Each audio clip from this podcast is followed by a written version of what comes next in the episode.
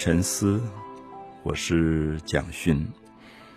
我们今天要谈《红楼梦》的第七十七回，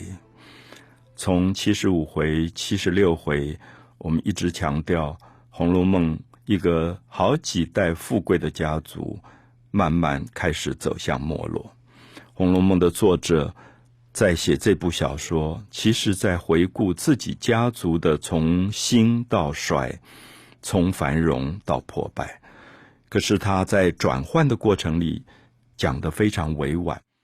那么从七十五回开始，我们就知道他在讲中秋节，他利用一个中秋节团圆的家族的夜晚，来暗示出老祖母贾母看到的家族衰败的某些迹象，甚至他也利用中秋前后，因为赏月月光很好。然后从祖宗的祠堂里传出来的一声一声的叹气的声音，好像连祖宗的鬼魂也回来，看到下一代的儿孙如此不成才，如此成为败家子，啊，如此让一个家族从创业慢慢无法维持他鼎盛的局面，所以到七十七回的时候。我们看到发生了重大的事件，而这个事件前面当然已经有过伏笔，就是王夫人宝玉的妈妈啊，贾宝玉的妈妈。我们提到说，这个母亲一直有非常严重的心理上的情结啊。我们用“情结”这个字，等于借用了西方弗洛伊德心理学派的这个 “complex” 这个字。弗洛伊德认为，人心里面会有很多的纠结，而这个纠结常常会变成自己都不知道的一种压抑啊，比如说恐惧，比如说在王夫人这个女性身上，因为她的丈夫贾政娶了两个小老婆，一个周姨娘，一个赵姨娘，所以我们也可以看到这些作为原配的太太。在丈夫娶小老婆的过程里面，或者有小三，用我们今天的通俗语言来讲，这种威胁底下，其实这个原配有时候她没有安全感。那么过去这种母亲，她大概唯一最后能够抓住的，不是她的丈夫，其实反而是她的儿子。那么王夫人生过两个儿子，一个大儿子叫贾珠，珍珠的珠。结婚以后没有多久就死掉了，就留下一个寡妇李纨带着一个小孙子贾兰。那第二个儿子就是贾宝玉，长得漂亮聪明，所以他就宠爱这个贾宝玉，宠爱的不得了。那同时，也几乎把贾宝玉变成他在人世间唯一最后的一个寄望，跟可以抓得住的一个东西。好，我们知道一个人要抓住另外一个人。其实心里就会有纠结，所以王夫人在贾宝玉小的时候还不明显，等到贾宝玉慢慢慢慢长大了，到七十五回、七十六回、七十七回，你就觉得这个做母亲的一直开始在虎视眈眈的盯着儿子身边所有长得漂亮的佣人，因为这个儿子在富贵人家长大，身边是有很多丫头的。我们知道最靠近贾宝玉身边的这些少女丫头，有袭人、晴雯、麝月、秋纹，一大堆，大概就有八个。那外围的可能加起来有十几个之多，所以王夫人就常常突击检查，就看哪一个丫头啊，比如说长得漂亮的、爱打扮的，那跟宝玉比较亲近的，她就把她赶走，因为她害怕，她会觉得。丈夫身边有一些女人勾引了她丈夫，她无法管，可是儿子她总可以管得到。所以这个母亲的用弗洛伊德心理来讲，这个 complex 就变得非常的复杂哦。所以我们就看到七十七回，他就把大观园里各房都抄检过一次。比如说第一个在七十七回，他赶走的就是迎春房里的丫头思琪。那赶走思琪，当然是因为他们发现思琪曾经私自秘密的在大观园里幽会他的表哥潘佑安，所以他们就觉得这是不道德的。那可是我们也知道，《红楼梦》里的这些丫头都是穷人家的小孩卖进来，九岁卖进来，大概养到现在都十五六岁。那身体发育了以后，他自然会有恋爱的渴望。那他们也很少有机会跟什么男性接触。那大部分如果回家里去的话，回自己的母亲、父母家里，就会碰到自己的亲戚，可能碰到了一个表哥。好，两个人就眉来眼去，最后也没有什么机会来往，他就偷偷买通管这个花园的一些门禁的老婆子，说：“我给你点钱，你放他进来。”所以他们就花前月下可能有优惠。我们今天也觉得，如果今天高中生、大学生有这样的在校园里的私会，也未尝一定是坏事。可是，在那个伦理非常封建的时代里面，当然是大逆不道。所以后来他们在思琪的。私人的货物当中发现了一对男人的鞋子，里面还有一封情书，所以就决定把他赶走。所以七十七回一开始就写思琪被赶走，而思琪哭哭啼啼，然后宝玉求情说让他慢一点走都不行，立刻就被拖走。可是更重要是，接下来王夫人就去查房，查贾宝玉儿子贾宝玉的房，把他的房间里丫头做了一次检查。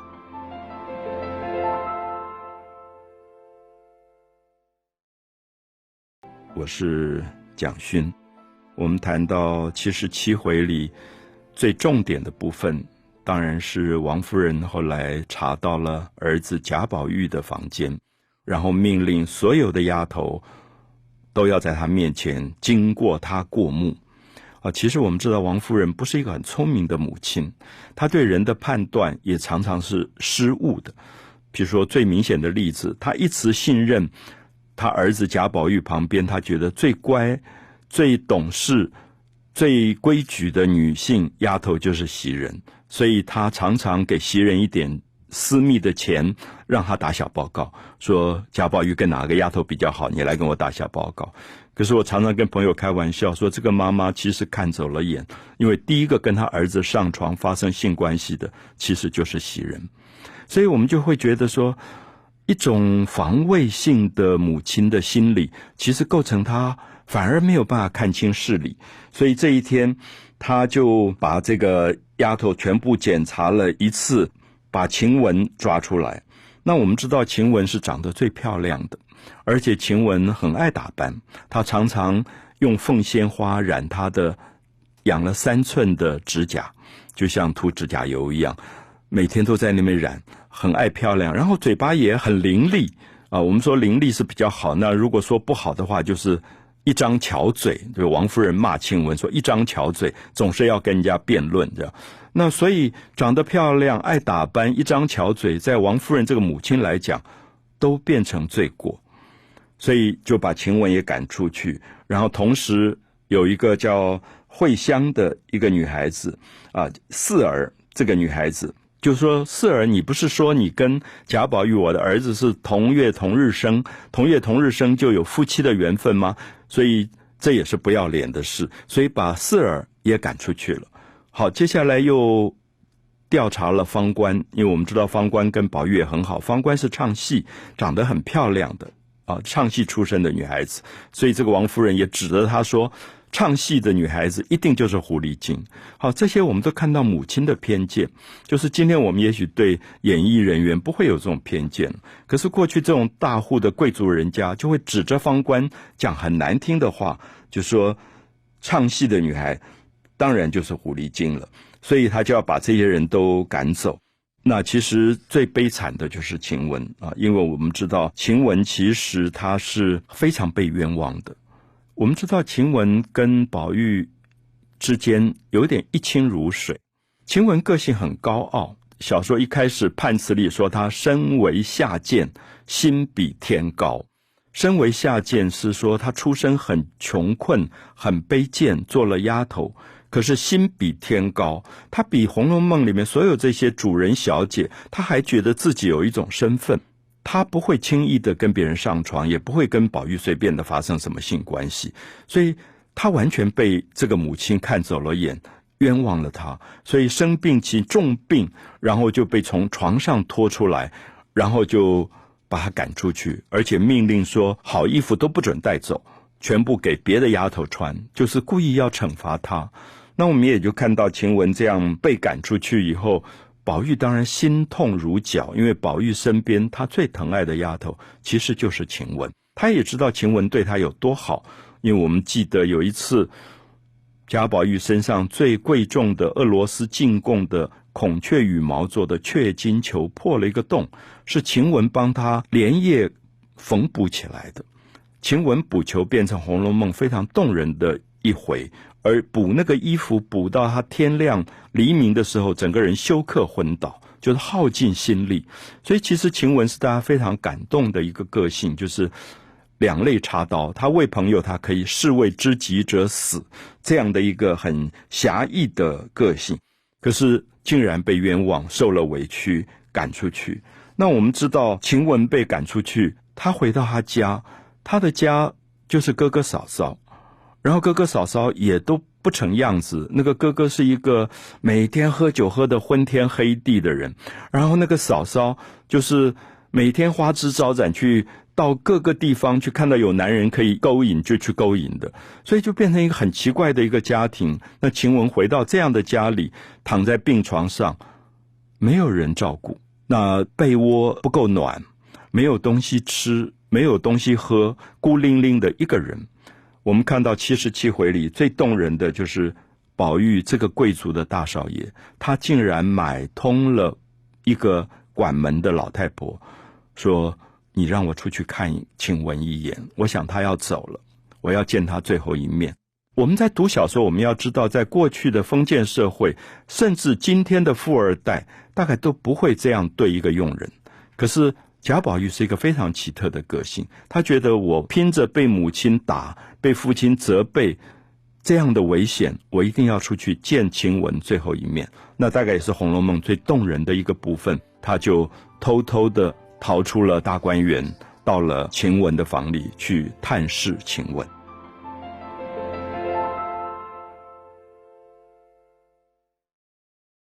美的沉思，我是蒋勋。我们谈到《红楼梦》第七十七回最后非常动人的一段，是宝玉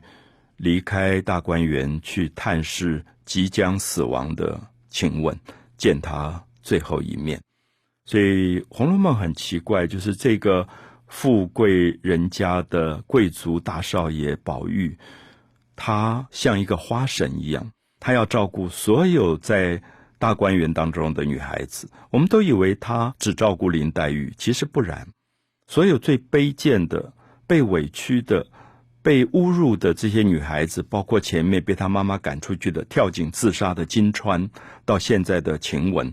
她都要照顾她们。她觉得她的一生的回忆录里，她最对不起的、最亏欠的，也就是这些贫贱的丫头们，曾经陪伴她，曾经带她长大。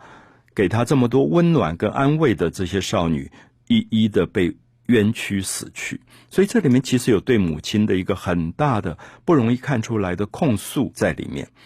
好，我我们看到宝玉到了晴雯的房里，非常的动人那一段，因为晴雯在重病中模模糊糊的，然后宝玉叫他，宝玉呼唤晴雯，晴雯张开眼睛。看到是宝玉，又惊又喜又悲又痛，啊，就是那个复杂的情绪。因为他说：“我想再也见不到你了。”然后他就抓着宝玉的手，那宝玉也只是哭，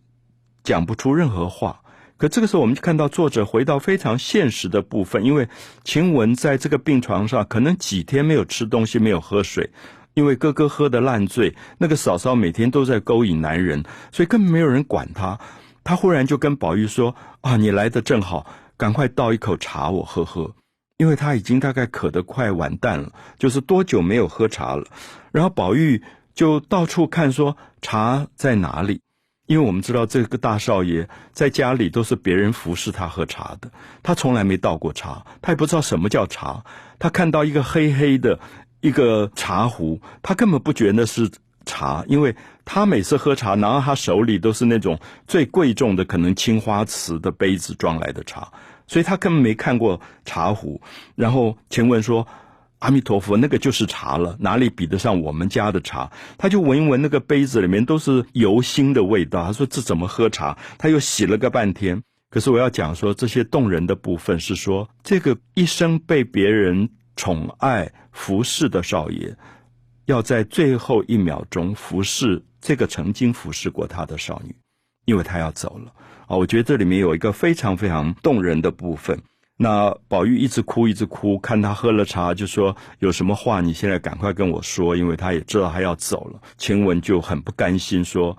有什么话好说？为什么认定我就是狐狸精？他觉得我根本没跟你怎么样，我为什么要被人家当成这样？他早知道如此，他就讲不下去了，因为意思说我跟你没有怎么样啊，可是你妈妈为什么认定我们好像私下做了夫妻？他说。早知道如此，好，接下来我们就看晴雯做了一个非常特别的动作，很多读者可能不容易读懂。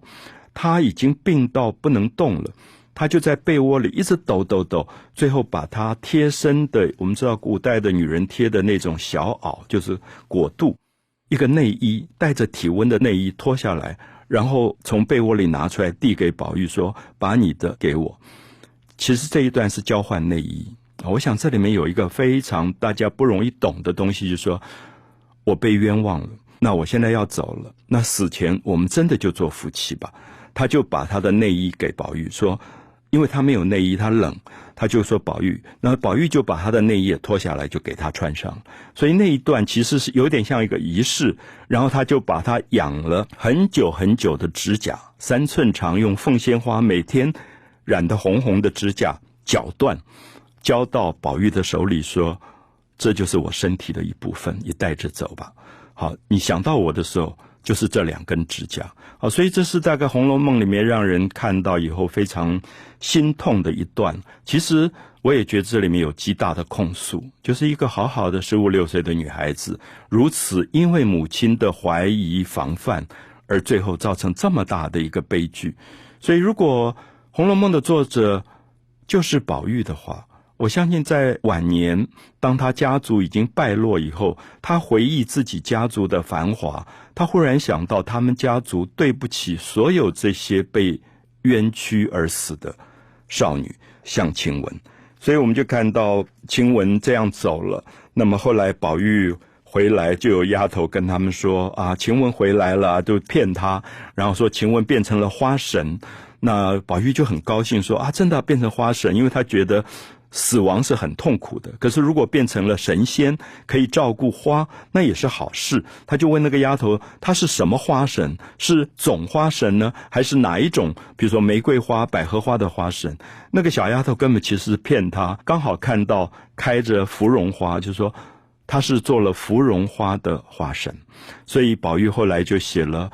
很美的一篇祭悼晴雯的祷文，叫做《芙蓉蕾》。啊，去纪念他，所以七十七回可能大家可以细读一下，了解到晴雯走这一段，